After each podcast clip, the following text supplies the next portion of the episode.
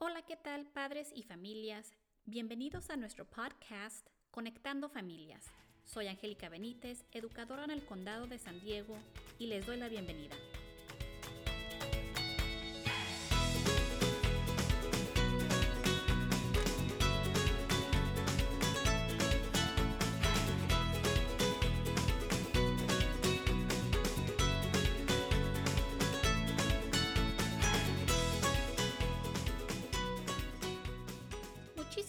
Gracias por escucharnos. Este es nuestro segundo segmento y se titula Ética Digital.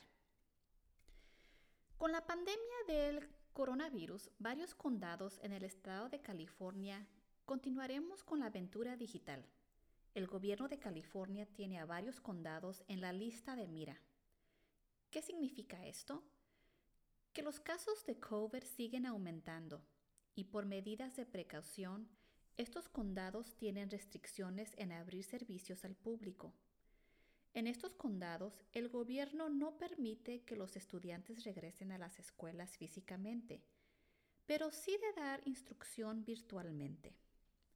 Algunos condados en la lista de mira hasta la fecha de hoy son el Condado de San Diego, el Condado Imperial, Riverside, San Bernardino, Orange County, los Ángeles, el Condado de Ventura, Santa Bárbara, Fresno, San Francisco y muchos más.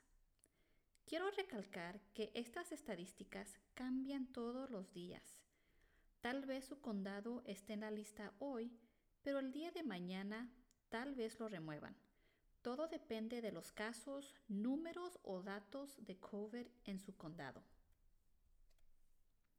Entonces, para estos condados empezaremos nuestro año escolar con el aprendizaje a distancia o digital para millones de estudiantes. Y para muchos de nosotros los adultos es muy probable que continuaremos nuestra comunicación digitalmente o trabajaremos a distancia. Y en los meses de marzo, abril y mayo empezamos a usar las plataformas de las teleconferencias o videoconferencias. Los estudiantes y nosotros mismos hemos aprendido mucho sobre esta comunicación virtual, ya sea si estamos usando nuestras computadoras, laptops, que son nuestras computadoras portátiles, o teléfonos. Estas plataformas han sido un gran beneficio para millones de personas. Plataformas populares que se han usado en los distritos escolares, trabajos y para el uso personal son, por ejemplo, la plataforma Zoom, Microsoft Teams, Google Meets, Blue Jeans Meeting, GoToMeeting, Ring Central Video y muchos más. ¿Y por qué la importancia de ética digital? Porque hemos visto un poquito de todo. Estos últimos tres meses hemos aprendido que necesitamos seguir normas cuando participamos en teleconferencias. Con teleconferencias o llamadas virtuales, estamos invitando a todos los participantes a un lugar personal de nosotros. Y es importante reconocer la ética digital ya que para millones de personas seguiremos usando las teleconferencias o estas plataformas para comunicarnos profesionalmente o personalmente. Y quiero recalcar que la ética digital va para todos, estudiantes, padres, maestros, directores, todos los miembros de la familia y profesionistas. Es importantísimo mantener un ambiente de comunicación respetuosa para todos. Entonces, aquí les voy a presentar 10 sugerencias que usted puede aplicar cuando ya sea usted o sus hijos tengan una teleconferencia con otros. Entonces, vamos a empezar con la primera. Número 1 Asegúrese que su señal de Internet sea buena. Es uno de los requisitos más básicos, pero aún así es algo que a menudo gente suele perderse. La calidad de su conectividad a su Internet es muy importante. Siempre asegúrese de verificar su conexión a su Internet con 15 minutos de anticipación para ver si es suficiente para admitir una videollamada. Si no lo es, es mejor quedarse con el audio para su junta. O puede preguntarse si es tiempo de mejorar su servicio en casa. Hemos visto, y de hecho con profesionistas, que entran a la teleconferencia y se corta su video o el audio varias veces, y se salen y vuelven a entrar a la junta varias veces. Y desafortunadamente se pierden el contenido de la junta. A veces se graba la junta y a veces no. Entonces es mejor asegurarse que su señal sea buena de antemano. También les quería comentar que hay distritos escolares apoyando a las familias que no tienen servicio de Internet en su hogar. Si usted no tiene servicio de Internet en su casa, pregúntele al distrito escolar de su hijo si tienen un, un programa donde les pueden ayudar con este servicio. Número 2. Reserve tiempo antes de su junta por si tiene problemas. Podríamos esperar un comienzo perfecto para nuestra teleconferencia, pero no siempre es así. Incluso cuando estamos bien seguros que todo está bien, las cosas podrían salir mal. Entonces tome 10 minutos antes de su junta o la de su hijo en asegurarse que su video o audio funcionen bien. También sugiero, para la persona que esté dirigiendo la reunión, que sean flexibles con los primeros 5 a 10 minutos de la teleconferencia, para que sus participantes puedan configurar todo. Si aplican estos primeros 5 o 10 minutos y son parte de la agenda, todos sabrán que tienen que esperar, dejando margen para retrasos inesperados. Número 3. Busque luz adecuada en su hogar. Hay una gran diferencia entre mirar su silueta oscura y mirar su rostro sonriente y brillante. Mantenga una fuente de luz delante de usted o de su hijo y no detrás. Así todos podremos verlo adecuadamente. Número 4. Por favor, es muy importante que verifiquen su imagen que están mostrando en su dispositivo. No queremos ver solo su barbilla o su frente o su pecho o una parte de su cuerpo. Y de hecho, he estado en videoconferencias donde profesionistas están en su cama. Esta persona, que era una señora, estaba en la conferencia a través de su teléfono y su imagen se movía demasiado y miramos su pijama y hasta parte de su ropa interior. Y hasta me pregunté si la señora sabía que todos los participantes la podíamos ver.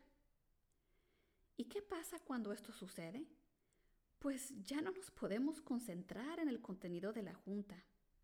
En este caso, yo ya estaba preocupada por la señora y en la imagen que estaba mostrando. Es que por favor, verifiquen su imagen que están mostrando en su computadora. Número 5. Seleccione un fondo apropiado. Como lo había dicho antes, cuando participamos en teleconferencias, estamos invitando a todos a nuestro hogar, ya sea adentro o afuera. Elija un fondo que sea respetuoso para todos, niños y adultos.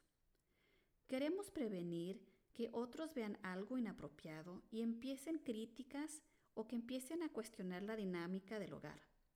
Un fondo apropiado puede ser una pared con cuadros, libros, una ventana o hasta una cortina sencilla. También su fondo puede ser su jardín, con flores, plantas o simplemente una pared o un cerco. También hay plataformas donde pueden escoger un fondo virtual, como si usted, si estuviera en Europa o en la playa. Pero algunos de estos fondos están disponibles si su cuenta es de paga o si su computadora tiene la capacidad de mostrar estos fondos virtuales. Es simplemente una opción si tiene la posibilidad. Número 6. Siempre hay que estar bien vestidos. Puede pensar que nadie está mirando o que no importa, pero el hecho es que sí.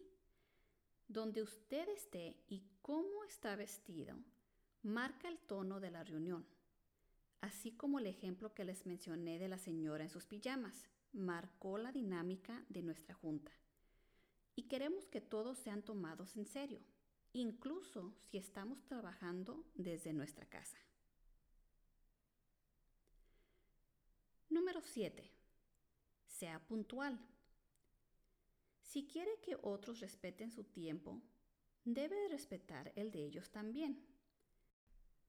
Considere esto. En una teleconferencia de 10 personas, si llegaba incluso dos minutos tarde, estuviéramos desperdiciando colectivamente 20 minutos. El tiempo es precioso, ya sea suyo o de alguien más. Programe la teleconferencia en su calendario y si existe la posibilidad de que no pueda asistir, asegúrese de informar al equipo. Esto también va para los estudiantes. Los maestros tomarán asistencia de qué estudiante está presente y los que no. Si su hijo no podrá asistir a la teleconferencia, comuníquese con la maestra o maestro para evitar que los maestros o las escuelas los busquen como si hayan faltado a la escuela por ese día. Número 8. Cuide de cualquier ruido. Padres, por favor, enséñele a su hijo en cómo silenciar el audio en su pantalla, especialmente si su hijo es pequeño y esté en sesión de clase. Es muy difícil para la maestra o maestro hablarle a todos los estudiantes o empezar una lección y hay mucho ruido que viene de las pantallas de los niños. Entonces sería bueno empezar a practicar con su hijo desde hoy. Número 9. Comunicarse entre familia cuando alguien va a tener una teleconferencia. Esto es muy importante porque otros miembros de la familia necesitan respetar el tiempo y el lugar de la persona que está participando en la junta virtual. Ya sea si su hijo está en una clase digital o si usted está en una junta con colegas del trabajo. Avísele a todos los miembros de su hogar de qué hora a qué hora usted o su hijo va a participar en la junta. Les sugiero también, si tienen un calendario a la vista, que agreguen su junta para que todos estén al tanto de cuándo se va a llevar a cabo las teleconferencias en su hogar. Y por último, número 10, comunicarse con su familia después de la junta virtual. También es muy importante hablar y reflexionar sobre la dinámica de su hogar mientras que estaba en su junta si usted estuvo en una junta y observó que el comportamiento de su hijo o hijos estuvo de maravilla, elogie a su hijo o hijos por su buen comportamiento. Esto fomentará un ambiente de respeto y cortés cuando todos estén en sus juntas. Y esto fueron las 10 sugerencias. Espero y les ayude en su hogar y recuerde que lo importante es la comunicación entre la familia y hablar sobre las expectativas y normas. Todos seguimos aprendiendo durante este tiempo digital y entendemos que no es fácil. Lo importante es seguir apoyándonos mutuamente y mantener la comunicación con respeto. Y con esto les doy las gracias. Si le gustaría escuchar más podcasts, estamos en Apple Podcasts, Spotify y Stitcher bajo Conectando Familias con Angélica Benítez. Si le gustaría ver videos o presentaciones en estos mismos temas, estamos bajo Conectando Familias con Angélica Benítez en YouTube. Si le gustaría conectarse con nosotros por un correo electrónico, estamos bajo conectandofamilias2020 arroba gmail.com. Nuevamente les doy las gracias y aquí los espero para el próximo tema. Les mando un abrazo muy cariñoso y por favor, cuide de usted y de sus seres queridos. Aquí los espero para el próximo tema. Bye.